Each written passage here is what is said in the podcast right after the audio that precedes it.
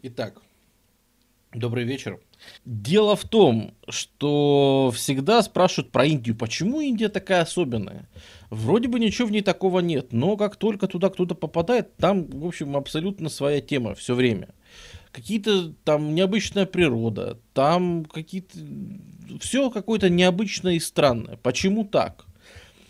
Действительно, начать бы хотелось бы с самого-самого начала и сразу объяснить, что Индия, несмотря на свое положение, она действительно отдельный регион Евразии. И недаром часто вот индийский субконтинент выделяют как в нечто отдельное.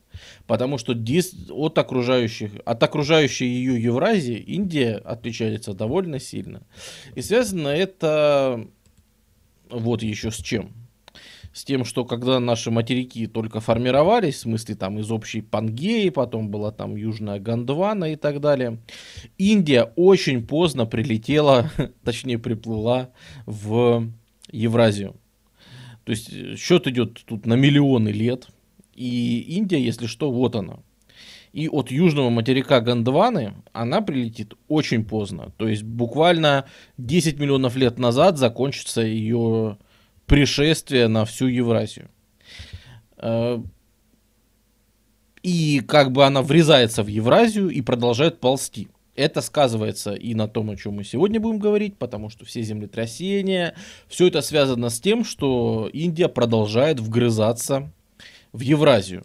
Отсюда сформированы из-за этого вгрызания плит, э, да, в общем-то, сформировался Тибет, самые высокие горы на Земле, то есть Гималаи, да, вот вся вот эта жесть, которая там, включая землетрясения, реки э, типа Сарасвати, которые мы будем сегодня обсуждать, которая целиком просто ушла куда-то под землю и мгновенно пересохла.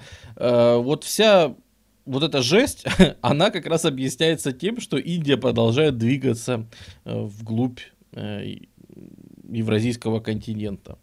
И сама она прибыла сюда не так давно. Понятное дело, что для людей, которые пришли туда тысяч шестьдесят лет назад, ну а нормальные люди современные тысяч тридцать лет назад. Это, в общем-то, все история совершенно какая-то фантастическая, какие миллионы лет. Вы что, люди такими вопросами не оперируют. Но на природе, на ландшафте, на флоре и фауне, это все-таки сказалось довольно сильно. И до сих пор продолжает сказываться то, что Индия, переход в Индию, то есть как только вы переходите Инд, который ну, сегодня это уже не Индия, да, сегодня это уже Пакистан. Эм, и вот между Индом и Гангом вот некая особая территория, которую мы называем вот индийский субконтинент. И сразу начинаются индийские уникальности. Ну, например, люди, которые пришли на территорию индийского субконтинента примерно 30 тысяч лет назад, до сих пор там живут. Это племенное, племенные такие всякие объединения, которые на данный момент, конечно, загнаны. Вот если мы возьмем карту их расселения, понятное дело, что они остались только в каких-то тропических лесах дремучих и, в общем-то, в областях, э, ну, то есть, так, скорее, э, восточных, там, где в общем-то, жить довольно трудно человеку, и как бы нормальные люди там не живут, там, где живут эти ребята, но генетический анализ и лингвистический анализ и все остальное, короче, все, что только можно, показывает уникальнейшую штуку, которая, да, для Европы, которая пережила уже в нашей эре великое переселение народов, эти сроки кажутся просто фантастическими. Тем не менее, общее, вот, как их сказать, название Адиваси, то есть первоначальные, то есть самые первые люди. Это, как ни странно, вот каких только вы аборигенов не найдете где-то на земле, да, вот это вот самые аборигены. То есть, понятное дело, что до них-то кто-то жил, потому что люди пришли еще лет на 30 тысяч раньше, но это уже, у нас уже на такие сроки не работает никакой, ни анализ, ничего, то есть, ну, тут, там, там установить что-то. А вот насколько мы в прошлое можем установить, э, кто жил, вот мы везде там видим предков этих Адиваси. То есть это самые первые люди. Но разговор сегодня не о них. Просто о них стоит, тоже стоит вспомнить, что да, это, это такие племенные объединения. Против них в сегодняшней Индии их уже любят. То есть их все цивилизации, которые приходили, сегодняшняя арабская цивилизация, э, все цивилизации, которые будут потом, э, там, ведическая культура, там, всякие империи маурьев, моголов и все-все, что будет после, они как раз этих ребят очень сильно не любили. вот.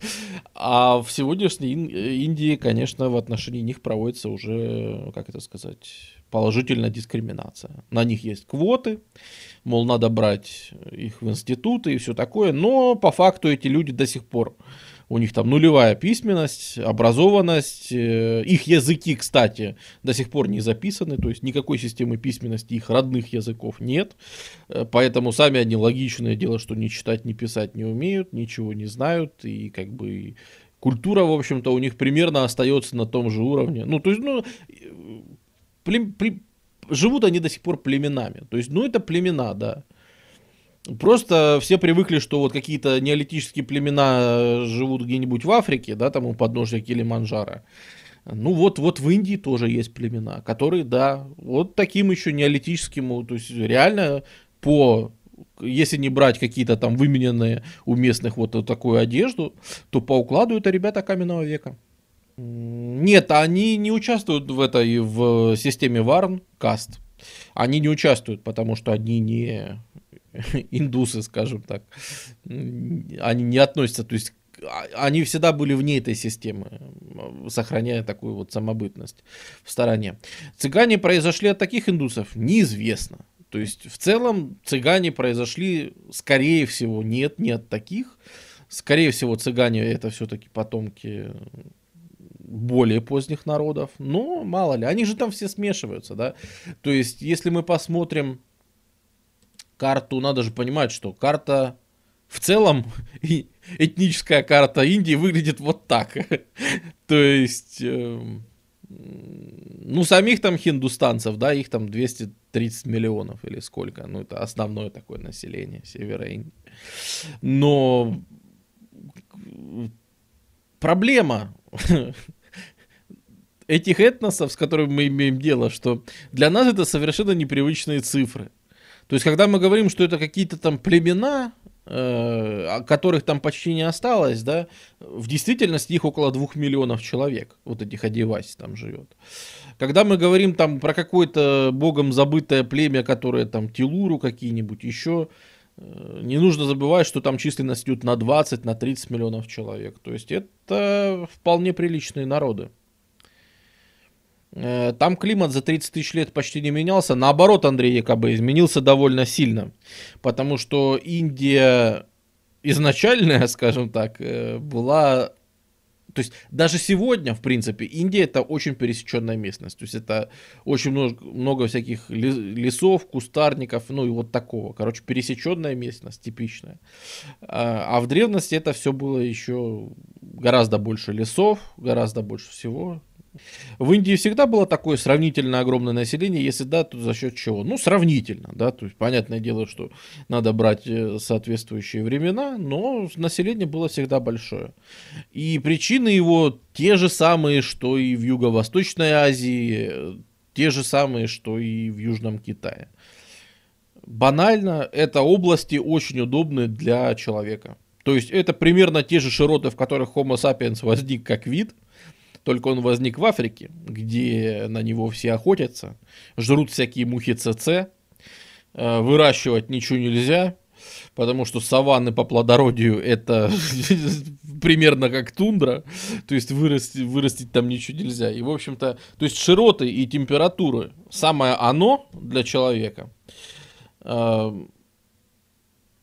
а при этом сплошные плюсы, то есть никаких минусов африканских в виде всяких паразитов, которые развивались вместе с э, нашими предками, и всего такого, ну, нет, или, по крайней мере, они в меньшем количестве там существуют.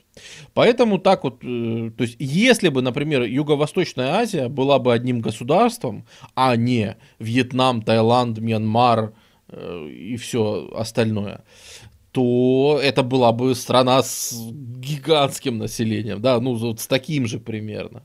То есть так как обычно это все разбито на более мелкие страны, поэтому люди забывают, что ну какой там Сиам, да, и Мьянма, ну, ну какой там Таиланд, ну, ну в самом деле, ну что нам эти там 200-300 миллионов человек.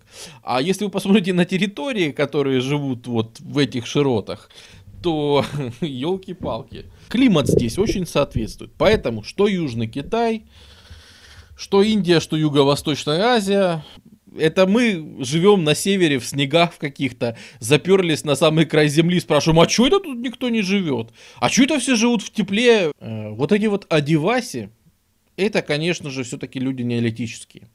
А когда э, приходит цивилизация, э, когда на индийский субконтинент приходит выращивание пшеницы, ржи и проса, это событие чуть-чуть позже, чем в Месопотамии.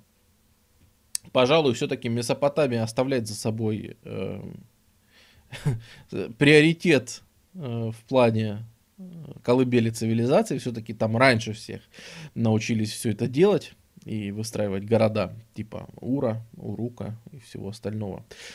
Индия чуть позже, но э, в долину Инда территория современного Пакистана. Это вот тут. Покажем.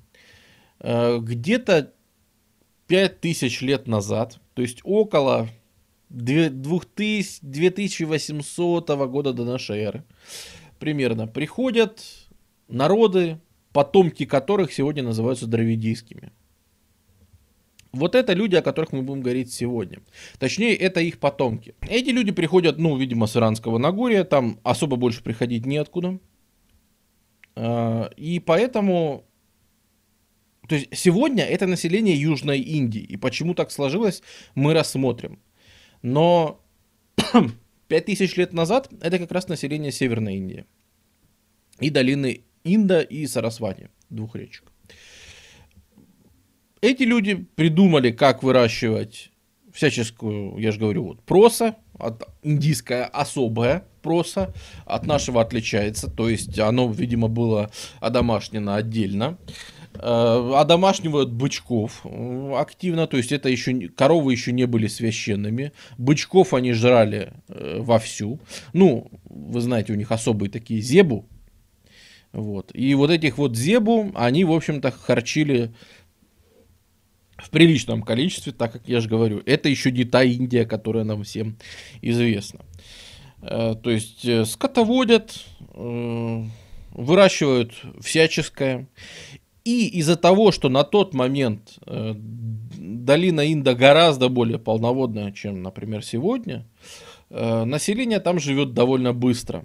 И уже к 2700-600 годам до нашей эры там возникает цивилизация, которую сегодня называют харабская цивилизация, чтобы не привязывать ни к одной из сегодня существующих стран. Это, у нее были свои стадии, поэтому, конечно же, ну как вы видите, да, вот э, если мы возьмем вот эти вот э, как это сказать, вот этот временной отрезок 2600 до нашей эры, 1900 до нашей эры, э, понятное дело, что это 700 лет и цивилизация за это время тоже развивалась.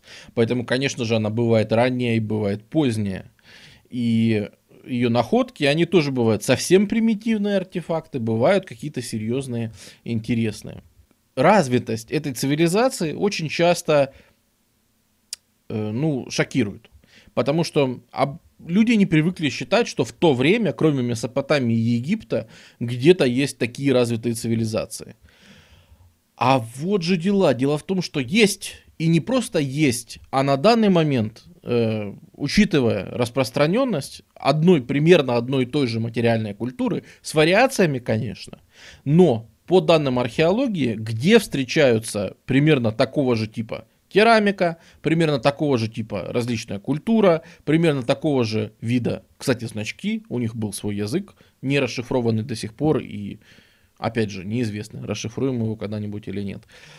Но из существовавших вот в бронзе, то есть из бронзовых великих каких-то государств, э, это самое большое. Понятное дело, что это еще совершенно не было единым государством, управлявшимся э, из какого-нибудь центра, там, со столицей. Нет, нет, конечно же нет. Это, скажем так, в культурном плане. То есть, просто копая археологически, мы находим похожие культуры. Что в Хараппе, что э, в Махенджадара, э, что в Далавире и в других городах. Поэтому мы просто говорим, что вот общая культура существовала на территориях, но на тот момент самых больших, да, то есть и Междуречие, и Янзы Хуанхэ, и Египет, они меньше по размеру, то есть долина Нила. Вот, так что уже это наводит на некоторые размышления. Э, конечно же, копать довольно трудно. А, копать довольно трудно в этих местностях, во-первых, потому что климат, он очень разный. Э, если в Дани, э, в Дани, опять я в Даниле говорю, в долине современного Инда, там сейчас все очень сухо, ну это территория, я же говорю, Пакистана, там все очень засушливое и сохранилось неплохо, то как только мы приходим куда-нибудь в Индию или, ну, в общем, как только по краям мы начинаем раскапывать эту цивилизацию, мы упираемся в какие-нибудь тропики, в, как, в высокую влажность, где, конечно же, ничего не сохраняется, поэтому, опять же, говорить, докуда она точно имела протяженность. Очень сложно.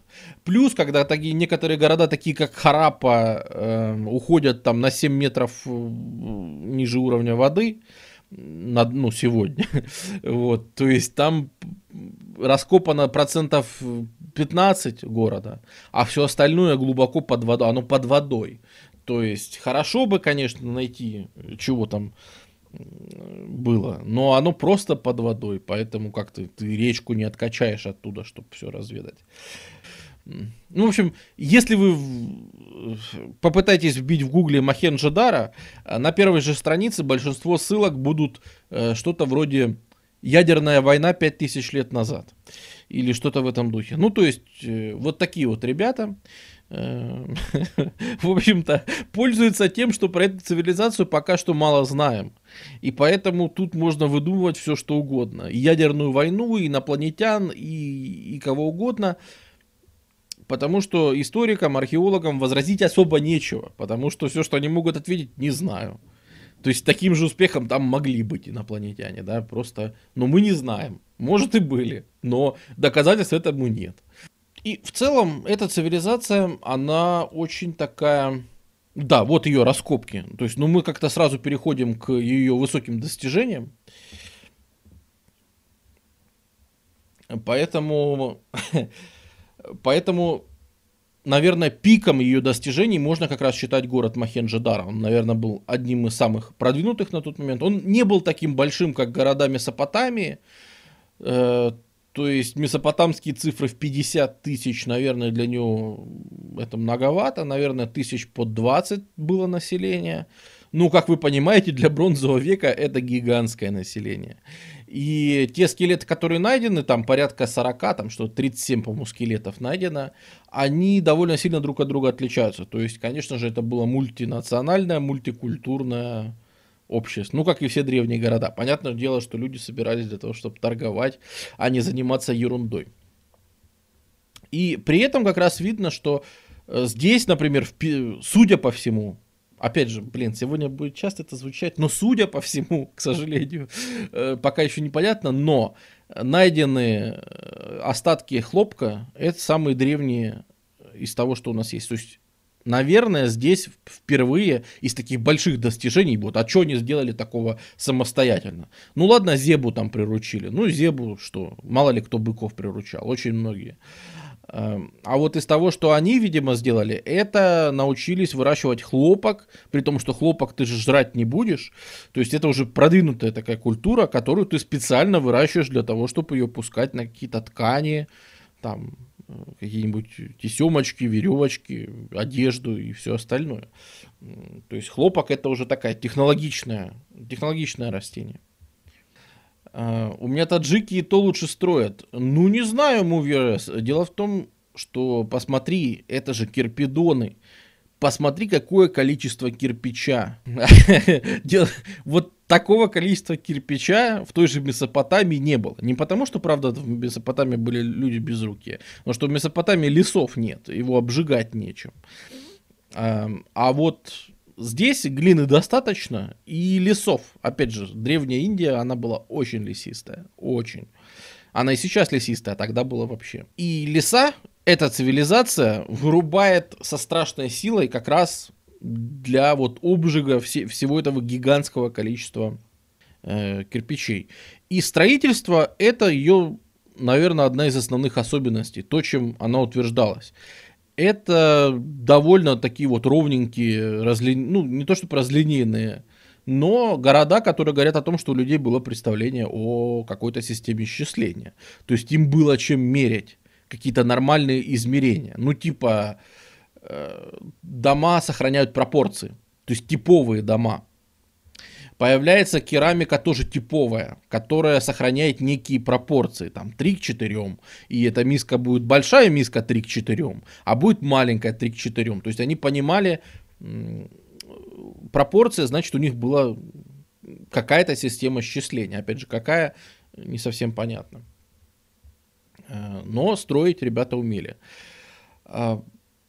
Самое удивительное, что у них было, и это возвращаемся к вопросу Ювер БВ, который задавал, а, ну, он, правда, задавал про Одевасе, это туалеты. Индия одна из древнейших цивилизаций, у которых здесь в каждом доме, ну, не в каждом, конечно, практически, но во многих домах раскопанных есть персональные туалеты с системой смыва и, подведенным, и подведенной канализацией. Причем канализация для, э, как канализация вот таких, значит, этих отбросов, э, так и канализация сточных вод, которая тоже проводилась, э, ну, то есть это все выводилось за город. Это очень серьезное по тем временам инженерное достижение, потому что, ну, центральной канализации в каком-нибудь городе Париже не было до 18 века. Понимаете? Поэтому довольно, эти ребята довольно сильно опередили свое время в некоторых вещах. Это, кстати, интересно, да, что мы раскопали сразу несколько мест, в которых Э, во время бронзы люди использовали канализацию. Ведь раньше считалось, что это римляне изобрели, да, и в конце концов, как же так, римская канализация и все такое. А помните, когда был стрим по Криту, мы говорили, что вот недавно на Крите нашли, а Крит это тоже бронзовая цивилизация второго тысячелетия до нашей эры. Вот на Крите были трубы и канализация, и в Махенджадара была канализация. Да, не во всех городах этой культуры такое было, но в Махенджадара было. В моем городе на 20 не везде есть канализация. Ну вот, э, это все-таки о многом говорит. Э, Причем, что интересно, как мы привыкли считать из истории, вот такие усилия, они обязательно должны вести к некой централизованности власти. Ну, понятное дело, да, вот строительство там пирамид, и Египет – это, понятная, сильно централизованная власть, фараон, который всех заставляет что-то делать. Э, тот же Крит не исключение. Э, там вот Кносский дворец, понятно, что он дворец, и понятно, что там живет элита, и понятное дело, что она там всем управляет. Окей. Но э, в Харапе и в Махенджидара очень интересная штука, что мы, то есть мы скорее умом понимаем, что здесь для вот этого всего необходима централизация. Но по раскопкам не видно кварталов специализированных, не видно, э, то есть не видно, что элита жила неким отдельным образом. А все значимые постройки, которые как-то выделяются, они носят не жилищный, не какой-то характер, а чисто ритуальный. То есть, например, э, центральная баня э, или большая баня она называется это место раскопки, э, которое там носит все признаки культового сооружения. Там специально колоннада, там симметрия, там, ну, жить там негде, оно явно не для людей создано, а именно для того, чтобы посещали. И это очень интересно, потому что вот тут, в харабской цивилизации, несмотря на ее древность, потому что, ну, представьте, да, там, это мы, допустим, сейчас мы обсуждаем все-таки ее чуть более позднее время, то есть, грубо говоря, 2000 год до нашей эры. Представьте, что в это время уже были некоторые аспекты, которые мы потом встретим в, в, в индуизме и еще где-то. Например, ритуальная чистота. Э, ведь вся эта система Варн-Каст, она же очень сильно замешана на чистоте на том, что вот почему там неприкасаемый, да, какой-нибудь. Э, потому что если ты коснулся неприкасаемого, то тебе надо вообще-то руки помыть, потому что это как это все равно, что ты коснулся нечистот человеческих. Вот тебе надо руки после этого вымыть, потому что ты ничего делать не можешь теперь, не есть, ни тем более молиться. Учитывая количество вот этих вот туалетов, частных бань и большой бани, вокруг которой вообще построен целый город, как главного сооружения, видимо, ритуальная чистота была э, центральным моментом каким-то ритуальным, культурным э, у арабской цивилизации. То есть постоянное омовение. И, ну, опять же, тогда с водой у них проблем не было. Это сейчас в Пакистане сухо. А тогда это была такая влажная, очень проц... это самое, процветающая и богатая водой вот. Э, ну, насчет элиты, да, можно обсуждать. Дело в том, что нет, элита проявляется. Не то, чтобы элиты нет совсем. Потому что, например, у нас есть печати, ну, то есть в мелких артефактах, во всяких фигурках и так далее, встречаются повторяющиеся образы. Э, встречаются некие фигурки, которые по, изображают вот какого-то человека, да, там в, в плаще, э, ну, то есть в платье, которым, ну, то есть есть изображение неких людей очевидно, с уважением, очевидно, к которым относились как-то особенно, потому что их надо было изображать. Да, ну, самые знаменитые из артефактов это, дайте пос... это, вот, это так называемый э, жрец, царь и жрец. Э, ну, опять же, название условное, потому что это по, по аналогии с Месопотамией. Мы знаем, что правители городов считались одновременно в Месопотамии жрецами э, высших божеств. Ну и так как у нас пока никакой альтернативной теории нет, ну, в общем-то, примерно так же перенесено это все и на Махенджо-Дара. То есть найденная вот эта вот фигурка, это, ну, понятное дело, что кого бы они изображали? Кого-то из власть придержащих. То есть вот такие вот их фигурки, изображения, э, что-то вроде царских печатей есть, и оно попадается и в довольно большом количестве. Э, то есть понятно, что э, власть была, но она себя не вот так вот доминирующим образом не, не проявляла, что позволяет предположить, еще один индийский, скажем так, корень одной из индийских культур, а именно культура аскетизма. То есть, может быть, им было культурно предписано вести себя скромно. Типа ты относишься к элите, но должен вести себя с уважением и как-то это не показывать, не роскошествовать, не жить, по крайней мере, вместе со всеми там и, и в таком духе. Это встречается в последующих культурах в Индии. Э, это будет, ну, там, в джайнизме и э, во многих других, которые возникнут позже. Это будет встречаться в более явном виде.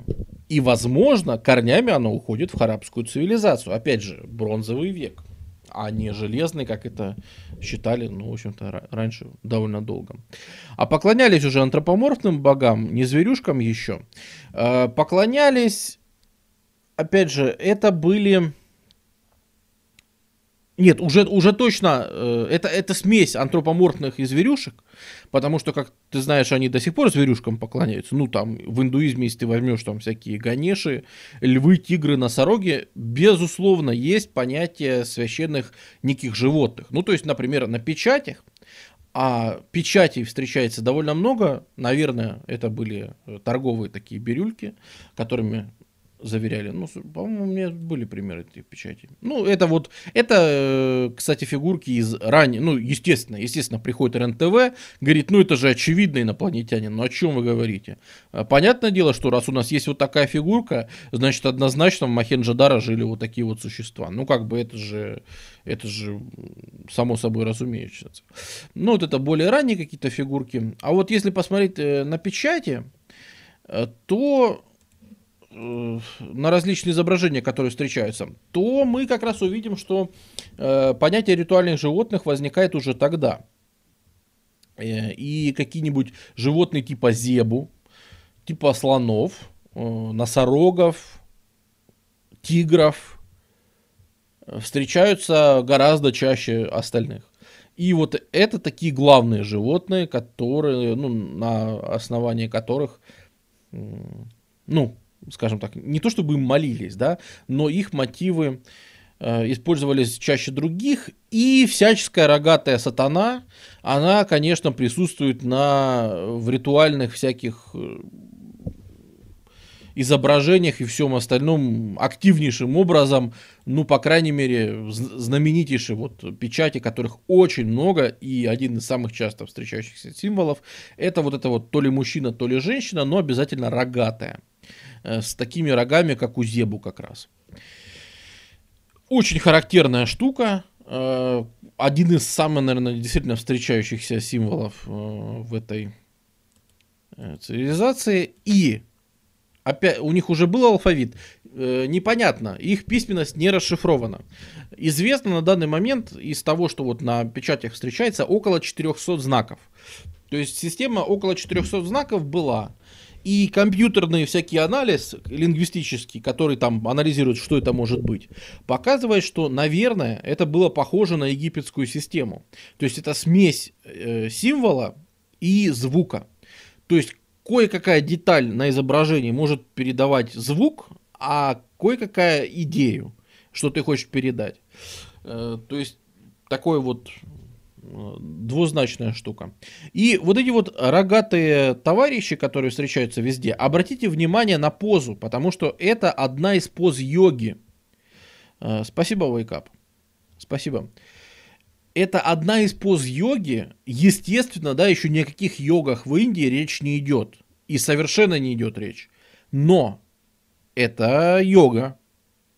И тут отрицать то, что, видимо, впоследствии э, сложившаяся йога, ее там позы и, все, и практики йогов э, выходили, скорее всего, да не скорее всего, ну тут, тут уж слишком очевидное сходство. Вот с э, из арабской цивилизации, или, по крайней мере, из ее наследников, которые начнут расползаться потом и разносить все это по всей Индии. Потому что на данный момент это только северо-западная Индия, а, долина Инда. Э, кроме того, это же существо, которое встречается очень часто, оно рогатое, и в некоторых его там участие в жертвоприношениях оно изображается рядом. Э, вот этому существу или чему бы это ни было, приносили даже человеческие жертвы. А, поэтому, если вы встретите, что такую штуку, что, мол, цивилизация, харабская цивилизация была очень мирной, ну, это, мы уже это обсуждали на примере индейцев, по-моему. Это, это любят говорить про всех любая цивилизация, которая не строила стены, как упоротые греки, да, которая вот так не застраивалась вокруг себя стенами, ну или как в Месопотамии это делали, значит, она была миролюбивая, потому что иначе, как бы, ну, значит, там мало было войн на этой территории. Сто процентов были миролюбивые. Ну, пожалуй, пожалуй. То есть мы не, мы не сильно встречаем милитаристскую тематику. Э, на изображениях маловато прославления копий, там, маловато прославлений стрел каких-нибудь, прощей. То есть действительно милитаристской тематики маловато, но в большом количестве, например, есть кинжалы и есть свидетельства и изображения э, человеческих жертвоприношений, которые, ну вот, например, то есть вот, вот эта картинка, в частности, ну, вот это изображение, оно одно из многих, которое трактуется, собственно, как э, человеческие жертвоприношения. И дело в том, что Впоследствии, когда сюда придут носители ведической культуры, э, а именно арии, э, они же будут передавать свою устную традицию через ту же Ригведу. Э, и у них будут записи о сражениях с местными. Как раз часто это трактуют как сражения с харабской цивилизацией, которую они завоюют. И там описываются в большом количестве как раз человеческие жертвоприношения. Вот. Ну и в частности, да, есть вот изображение. То есть вот эта голова, судя по всему. И все в таком духе. Жертвоприношение чужим. Нет, жертвоприношение вот этим же каким-то рогатым, рогатым товарищем. Что там по рабству? Сказать ничего невозможно. Принято считать, что в, в древнем мире, ну вот в бронзе уже рабство существовало как институт, но о его распространенности, я же говорю, найдено 40 скелетов. Сказать что-то о рабстве при 40 скелетов очень сложно. Вот, поэтому... Свастоны уже были? Нет, свастонов еще не было. То есть, чем интересна арабская цивилизация для меня? Тем, что это Индия до Индии. Все, что мы знаем про Индию. Йоги, слоновые бошки, свастоны, какие-нибудь там буддийские эти колеса там и все остальное. Ничего этого еще нет. А Индия уже есть, люди есть, и цивилизация очень развитая, которая торгует Э, где она там? Ну, покажи хоть какую-то карту. Вот. Э, которая торгует через Персидский залив с Месопотамией. То есть у нее были торговые связи с Месопотамией совершенно точно.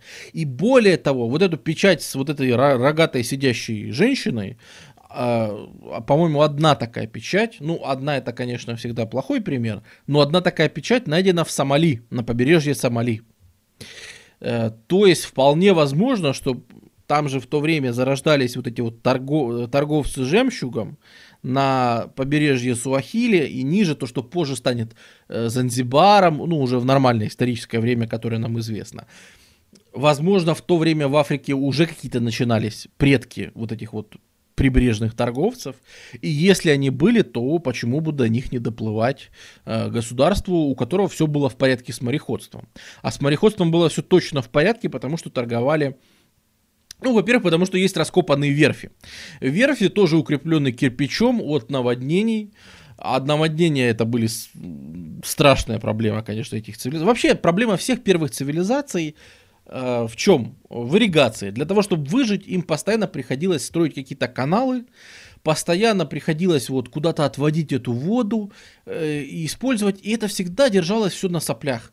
Это всегда было очень на тоненького. Мы провели вот тут, прорыли канал, а теперь будем молиться, чтобы не случилось наводнение, потому что если оно случится, э, нас тут с этими каналами, которых мы тут нарыли, нас тут просто всех смоет к чертям. И смывало регулярно. И, в общем-то, показывают, как, как селись в том же Махенджадара в несколько слоев, потому что вот часть тел, найденных в Махенджадаре, которые говорят, в страшных позах лежат э, жители прямо на дороге в Махенджадара. Нет, не прямо на дороге. Это слой захоронения выше дороги по времени. Ну, то есть, допустим, в 2300 году до нашей эры там шла дорога, город просел за следующие 500 лет, и, допустим, в 1700 году до нашей эры там похоронили людей. И получается, они по уровню захоронены выше, чем уровень некогда проходившей там дороги. Вот. А, и вот всякие вот эти вот захоронения, игра в шахмат, нет, ну еще рановато для шахмат. У них э, из игрушек у них были какие-то изображения маленькие, то есть всяческие обезьянки. Э, вот артефактов там нарыто довольно много, всяких мелких. Э, нечто похожее на кости, то есть ну, на вот эти вот который ты бросаешь для игры в этот самый, в, в домино там или во что-нибудь. Ну, короче, на, ну, на, на, на, доминошное. Э, торговали чем? Ну, во-первых, торговали слоновой костью в большом количестве, э, потому что слоны тут водились и слонов, видов слонов, это же сейчас есть только индийский слон и африканский слон. И то, видимо, ненадолго, потому что и тот, и тот загибается потихоньку. А люди же застали гораздо больше видов слонов. То есть многие слоны, как и носороги, они померли уже при людях.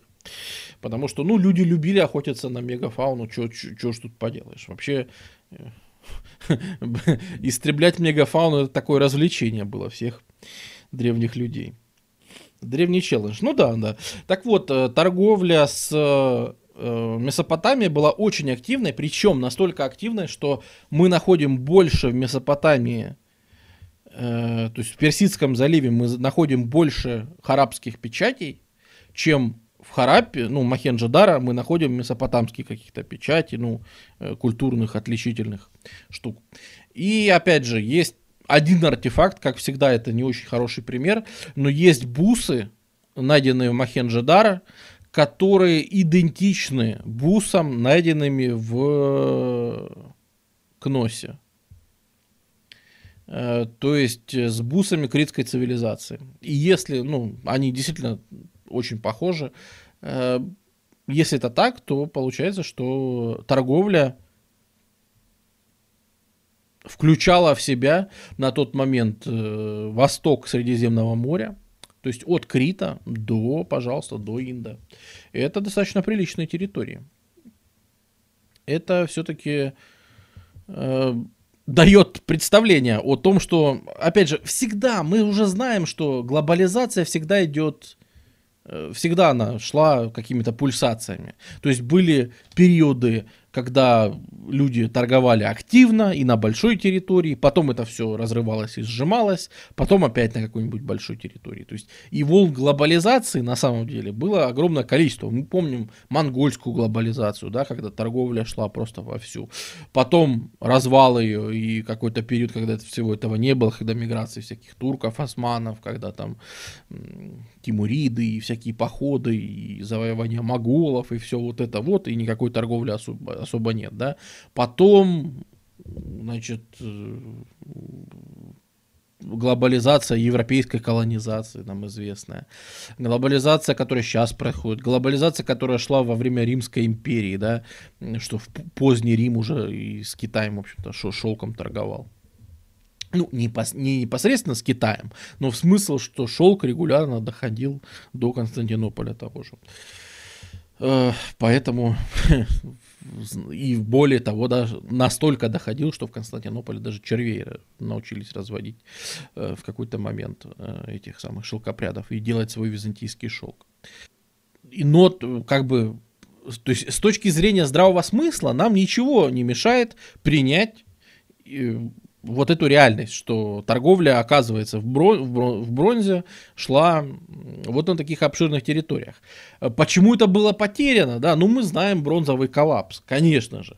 То есть, понятное дело, что мы уже не раз сталкивались на стримах с темой бронзового коллапса, когда во второй половине второго тысячелетия до нашей эры начинает постепенно, как доминошка, рушится, э, наверное, все нормальные цивилизации того времени. Вот. И в Средиземноморье, и в Египте, и Хетская, то есть в Анатолии, и дальше Месопотамия, и, в общем-то, и в Индии будет своя тема с этим связана, но она будет уже с арийцами связана. Торговля мореходная, да, торговля мореходная. В этот момент, э, я же говорю, э, те верфи, которые есть, ну, это, то есть они по реке сплавлялись, выходили и в Персидский, тут вот рядом, вот он начинается, Персидский залив, мы сразу в него входим и, пожалуйста, доплываем до Месопотамии, до Ефрата, Тигра, и там прекрасно торгуем. Э, там не могла быть та же история, что и шелковым путем, то есть э, через большое число перекупщиков оно попало из Крита в Харапу. Скорее всего, так и было, Дэн Сиапин. Конечно же. То есть понятно, что это не критский торговец приехал в, ну, в Индию. Ну, это было бы странно предполагать. Это нифига себе натяжка. А то, что через десятые руки оно могло дойти, ну, понятное дело, что, видимо, имеется это как раз в виду. Э, но это, это интересно, что критские бусы вот даже попадали на тот момент в Махенджадара. И, опять же, главная цель этого стрима показать, насколько рано в Индии начинается цивилизационный процесс. И это... И даже, даже не столько это, сколько успеть быстрее сказать, потому что очень часто люди так как это все открыто совсем недавно и продолжает открываться, альтернативщики, конечно, набежали сюда с огромной силой. И гораздо легче найти информацию о том, что шла какая-нибудь ядерная война, вот, с доказательствами типа, ну, есть, есть просто ошибки, да, мол, там, тела лежат в странных позах. Ну да, в странных позах, только не забывайте, пожалуйста, что это захоронение – Вот. Они лежат в странных позах, но в захоронении. Поэтому, как бы, если их накрыло ядерным взрывом, то их бы не похоронили, наверное. А это именно, ну, как бы, могила. Кстати, обратите внимание, что в Индии сжигают. В современной Индии, во всех последующих культурах, в Индии принято сжигать людей. А эти ребята хоронили Эти еще не придумали сжигать. Видимо, им еще хватало места, где хоронить. Это в Индии негде хоронить, поэтому сжигают, да? Вот. Э, ну, а на самом деле это ведическая культура принесет э, сжигание. И как раз эти ребята еще вовсю хоронили. А торговали, вот спрашивали, чем? Медью торговали, э, слоновой костью и жемчугом. А из Месопотамии завозили то, чего в Индии традиционно мало. Шерсть, кожа, оливковое масло. Вот спрашивали про религии, а все-таки интересно, во что же верили до известного нам там индуизма, до известной вот ведической религии, когда она пришла? Ну, был какой-то прообраз Шивы, окей.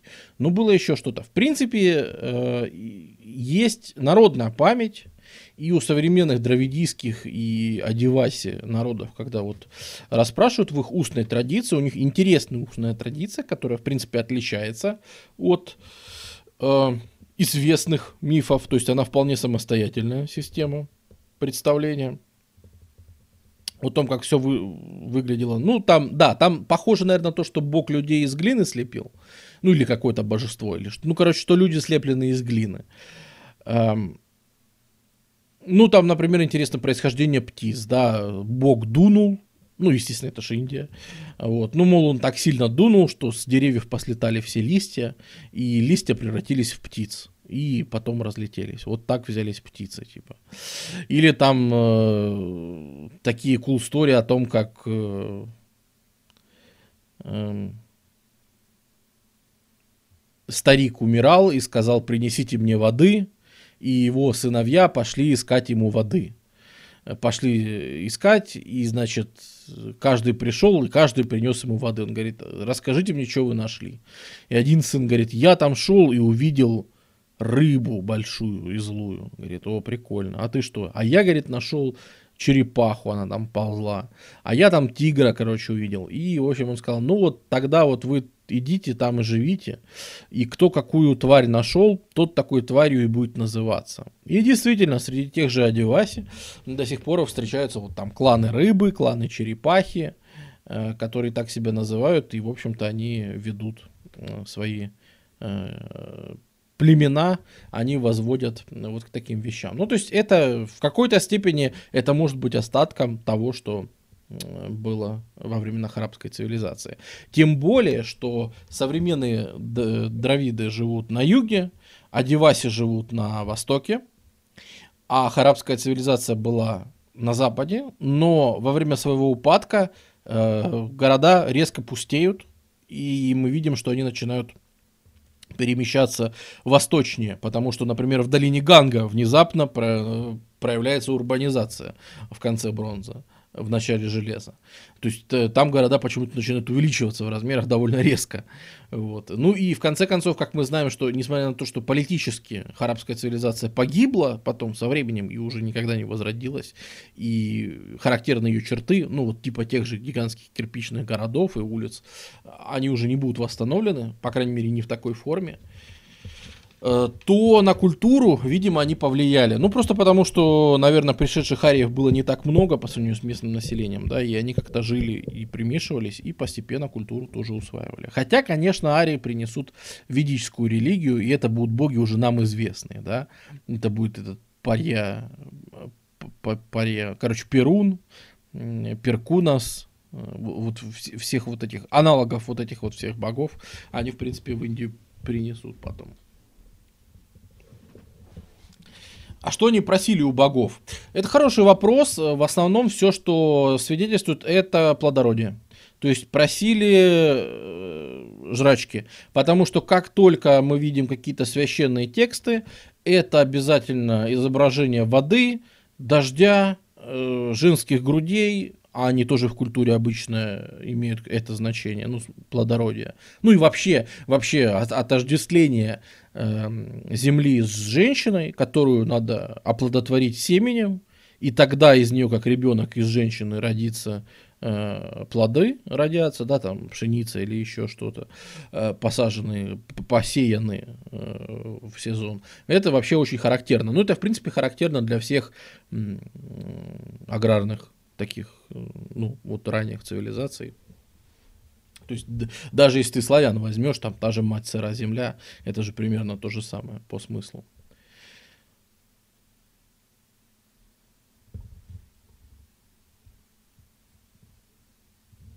А богам хаоса поклонялись? Нет, нет.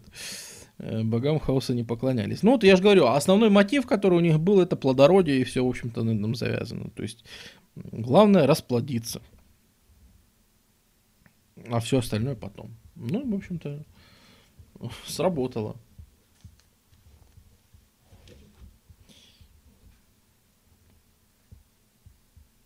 Ну и, наверное, можно переходить э, теперь к упадку. А что же с ней, собственно, случилось? Э, что же случилось? Сегодня просим денег? Нет. Да, по деньгам была некая унификация, по крайней мере, вдоль всего Инда. Э, мы встречаем одно и то же. Мы встречаем одни, одни и те же символы, то есть один и тот же язык. Опять же, насколько он развит был хрен его знает. Но есть надежда на его расшифровку, в отличие от некоторых других. По крайней мере, на этот есть надежда на расшифровку, потому что э, потому что торговали э, с Месопотамией. И есть возможность когда-нибудь найти какой-нибудь Розетта Стоун, да, вот как египетский, когда расшифровали, когда нашли камень, на котором был греческий текст и его перевод на египетский. Вот если получится вот такое же найти с Месопотамией, это будет прекрасно. Э, это, естественно, это практически будет означать расшифровку их текста. Так что надежда есть. Как раз из-за торговли, из-за того, что они поддерживали свои связи. Э, в общем-то, из-за всего этого. Что случилось? Адольф, ты сломался?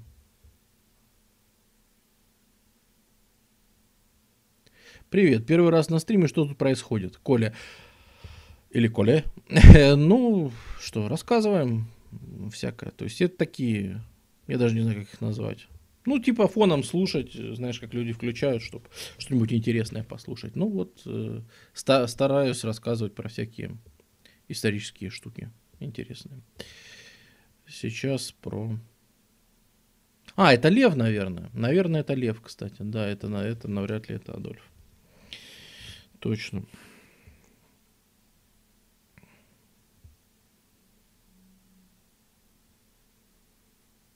Так вот, упадок. Упадок э, этой цивилизации это вообще отдельная тема.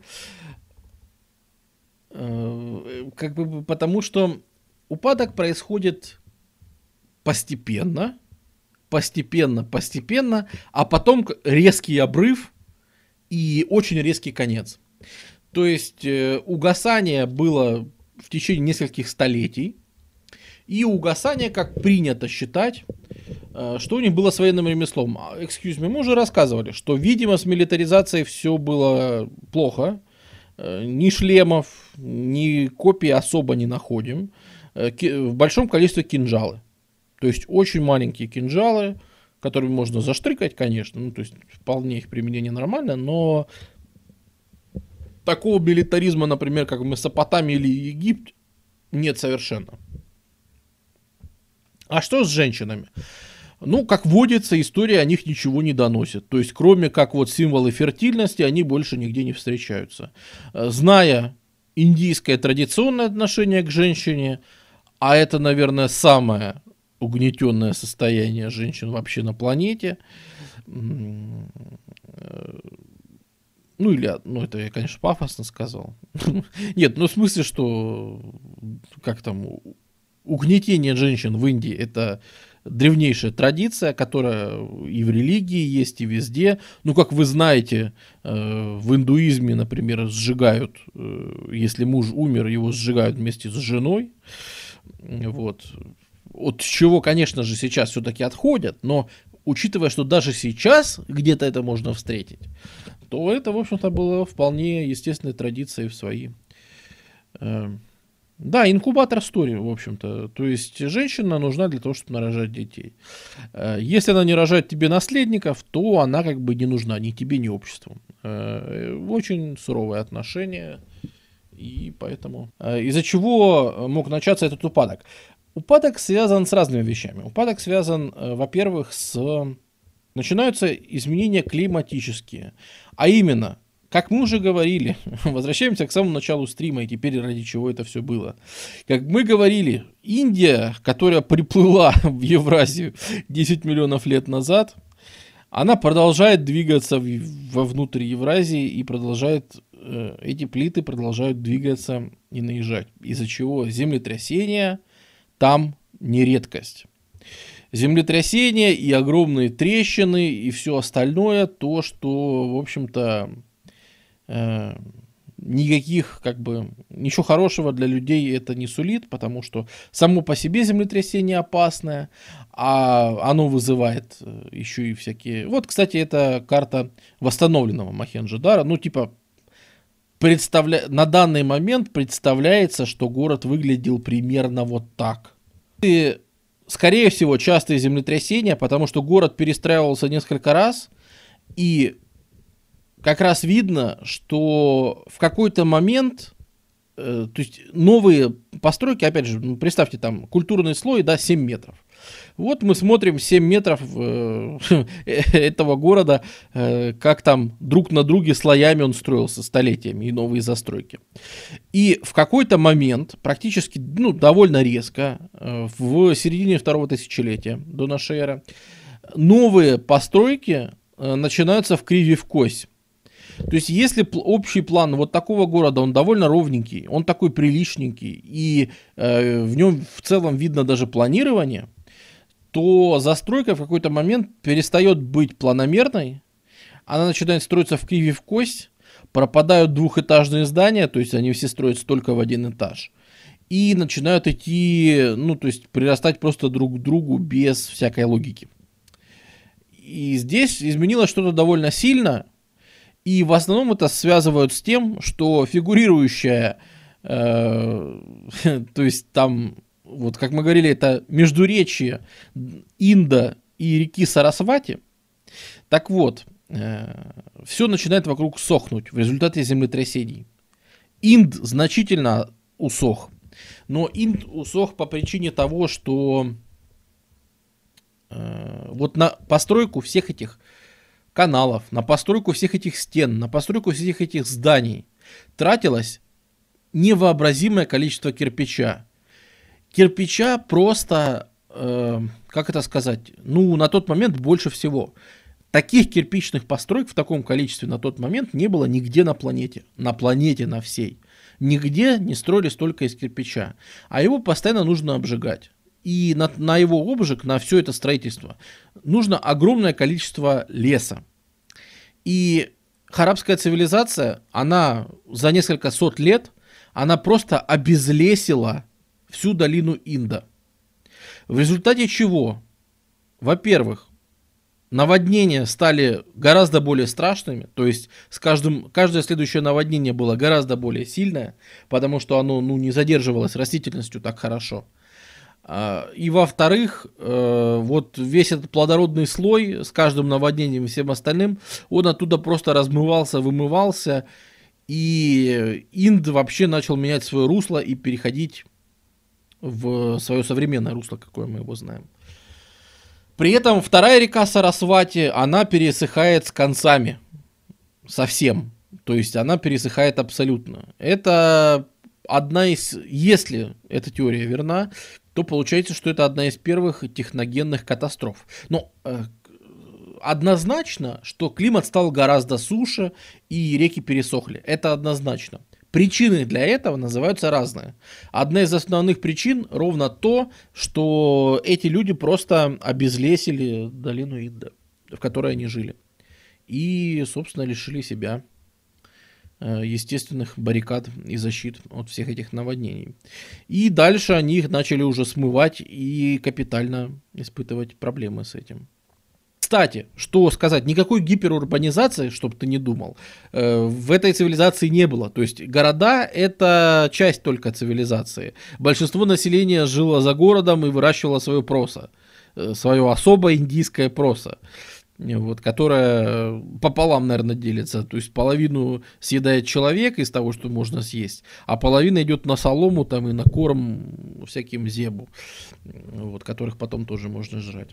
Э, то есть э, это резкое отличие. Вот, наверное, самое сильное отличие от той же Месопотамии, что в Месопотамии в этот момент, э, в третьем, втором тысячелетии до нашей эры, гиперурбанизация. Большинство населения живет в Уре, в Уруке, ну вот Короче, и во всех действующих городах эпоса Гильгамеша э, там гиперурбанизация. Вот эти вот 50-тысячные города Месопотамии на тот момент, там живет большинство населения региона.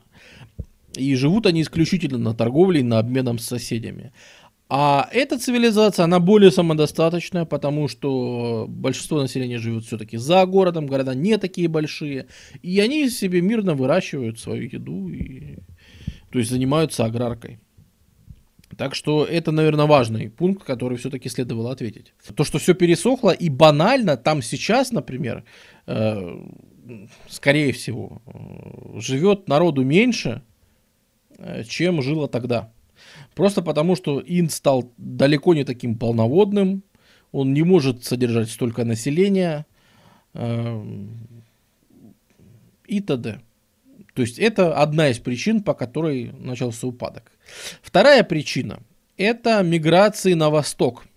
Дело в том, что в середине второго тысячелетия, где-то там 1600, 700, 500 до нашей эры, в долине Ганга э, на, э, на, научились выращивать рис, который более плодороден, чем вот эта вот проса индийская.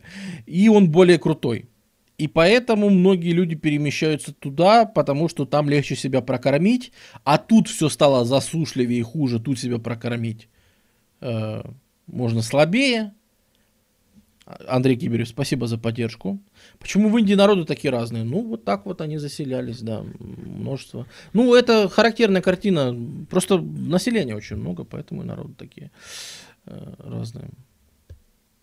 Э, кирпичное строительство. Нет, э, его изобретали отдельно, Эльтомата. Это же кирпичное строительство очень простое. Кирпич это обожженная глина, это ничего такого. Короче, если ты керамику делаешь, ты, ты, ты, ты понимаешь, что такое кирпич. От керамики до кирпича э, очень маленький шаг, понимаешь? Третья причина, которая добивает эту цивилизацию, у которой и так был упадок, и опять же, она находилась далеко не в своем зените Э, к середине второго тысячелетия до нашей эры. Но приходит третья причина, которая до недавних пор вообще считалась основной причиной упадка, а не климат. До недавних пор вообще считалось, что это чисто пришли арии, арийцы и все там раздолбали. Но так как мы сколько не копаем, э, столько мы не находим э, каких-нибудь последствий серьезных разрушений, Э, войн, ну, как, как есть там в Ливанте, да, пожаров и всего, всего такого. То есть следов массового насилия мы как-то не особо находим. Э, поэтому, видимо, это не было основной причиной. Видимо, сначала эта цивилизация сильно пострадала от засух. И банально оттуда люди стали просто уходить.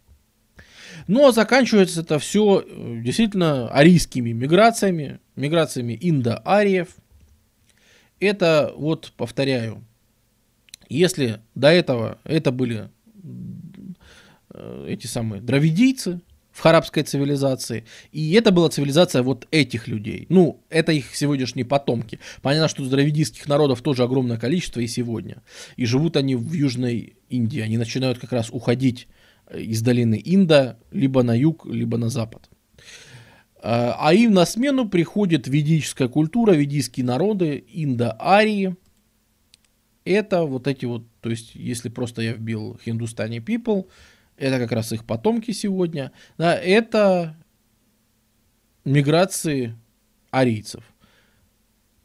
Как раз с более светлой кожей. Ну и это вот те э, индийцы, которых, наверное, сегодня вы больше уже знаете. Это, в общем-то, они туда приходят уже полторы тысячи лет э, до нашей эры они начинают заселять, но они шли волнами, и опять же, видимо, это не были такие военные походы, то есть это были чисто именно что миграции. И они шли волнами, э, шли по-разному. Ну, это я просто, чтобы показать тип, э, как, как, как выглядят такие люди. Ну, или вот такие, да. То есть, как мы видим, они довольно сильные. И сегодня Северная Индия от Южной э, до сих пор отличаются довольно сильно по там, тому же цвету кожи. Ну, вообще, антропометрически отличаются. Э, это все пришлое население. Что такое индоарийские миграции? Это, конечно, можно рассказывать. Ну, это вот, раз мы рассматриваем Пакистан, это вот э, Восточный Пакистан. Ну, не, не, это восточный современный Пакистан, да, то есть понятно, что кто-то, кто постарше, наверное, застал, когда еще Бангладеш назывался Восточным Пакистаном. Нет, это в смысле Пакистан сегодняшний, но его восточная часть. Вот, ну, то есть это вот такие вот уже ребята. Даешь побольше еще, почаще стримов. Анонимус, я надеюсь, что таких перерывов, как вот сейчас был месяц, уже не будет. Я надеюсь, дальше, дальше нормально, нормально. Э, да, кстати, цыгане являются вот родственниками вот этих ребят. То есть цыгане это как раз родственники арийцев, да, вот э, злая шутка Гитлера, как говорится, учил бы биологию, такой бы фигни не наделал. Гитлер, который упарывался по совсем другим арийцам, уничтожал цыган, э, которые по современной науке как раз и были, собственно, одни, одной из веток э, арийцев, когда-то пришедших. Вот уж злая судьба злодейка, так сказать. Как цыгане ушли из Индии? Ну да, да, считается основной теорией, что из Индии из-за языка, из-за некоторых генетических особенностей. Э, что арии забыли в засушливом регионе, переживающем упадок? Арии, как бы тебе показать, если у меня где-то карта, я надеюсь, что я вынес. Я же не такой дурак, чтобы не вынести на стрим. Что такое индоевропейские миграции? Индоевропейские миграции, которые начались где-то в районе Черного моря, примерно где непонятно. То есть это мог быть Кавказ, это мог быть э, долина Днепра сегодняшнего, это мог быть Дунайский котел. Где-то в районе Черного моря.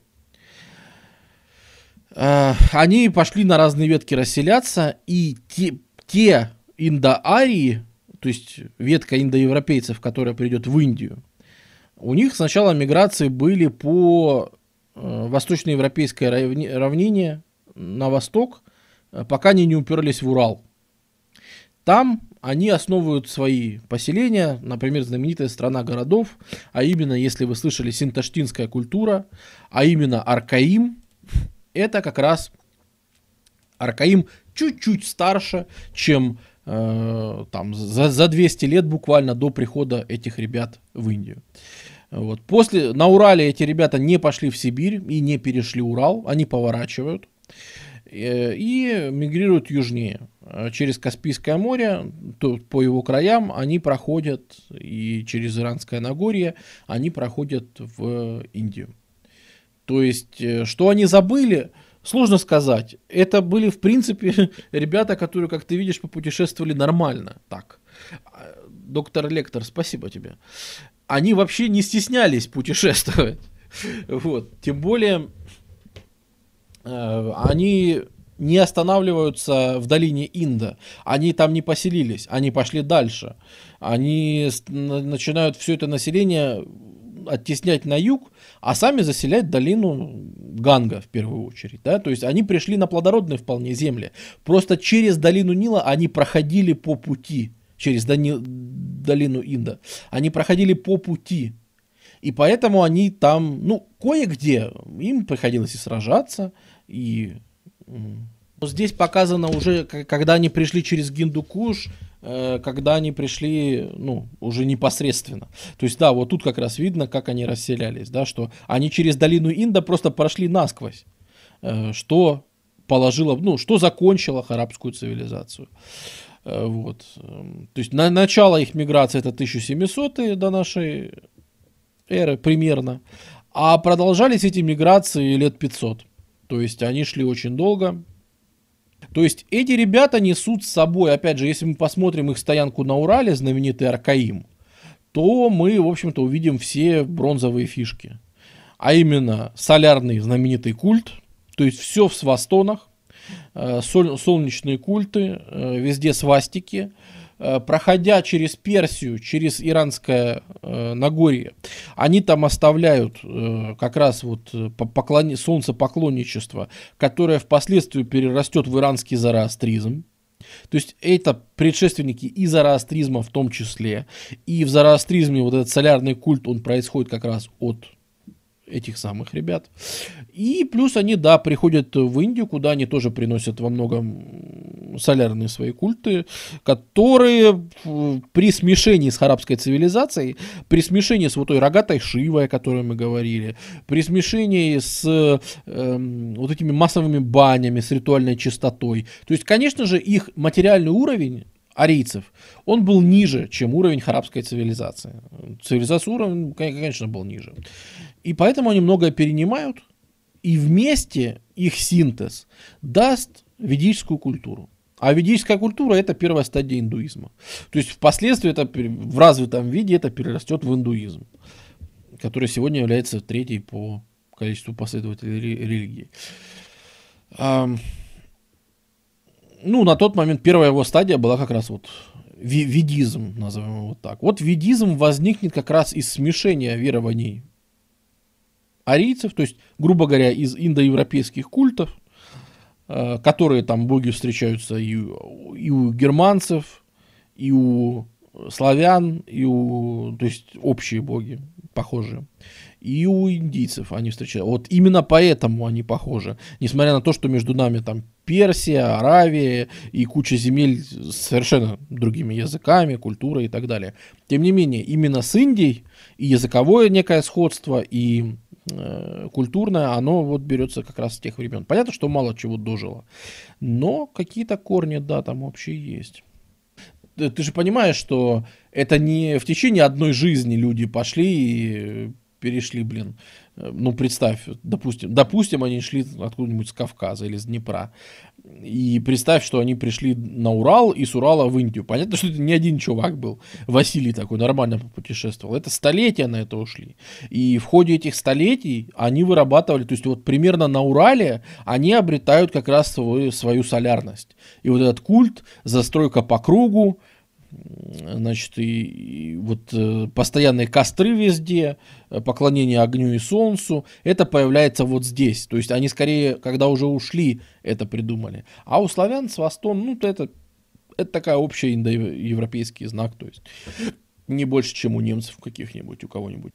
Вот. И эти ребята, они успешно заканчивают арабскую цивилизацию. Индарии в, в ходе своих путешествий, в ходе своих миграций, они еще и либо сами изобретают, либо подбирают у местных такую вундервафлю, как колесницы. И они приходят в Индию еще и с колесницами. А это как бы на тот момент это совершенно непобедимая фигня. То есть э, это, как бы оружие победы. В военном отношении они просто сильнее. И поэтому они устанавливают свои порядки. И таким образом, таким образом мы видим, что несмотря на то, что арабская цивилизация, которая ну, одна из четырех древнейших цивилизаций на планете, она политически она исчезла с концами, и больше от нее ничего не осталось. Это интересно, да, потому что вот месопотамская цивилизация, она хоть и потом исчезнет, но, в общем-то, мы потом увидим, как та же Персия, да, она впитает в себя во многом наследие Междуречия. И в Персии мы будем видеть и там, и сям э, прямое наследие верований Междуречия. А арабская цивилизация, она сдаст, она, конечно же, даст основу для некоторых ведических представлений. Мы уже назвали какую. Но в целом это одна из тех цивилизаций, которая погибнет. И, наверное, тут сыграет вот большую роль то, что цивилизация пришла в упадок еще до всех этих ариев.